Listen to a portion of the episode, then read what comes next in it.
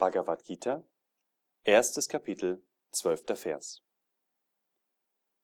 Sein glorreicher Ahnherr Bhishma, der älteste der Kauravas, brüllte nun wie ein Löwe und blies in sein Muschelhorn, um Duryodhana zu ermuntern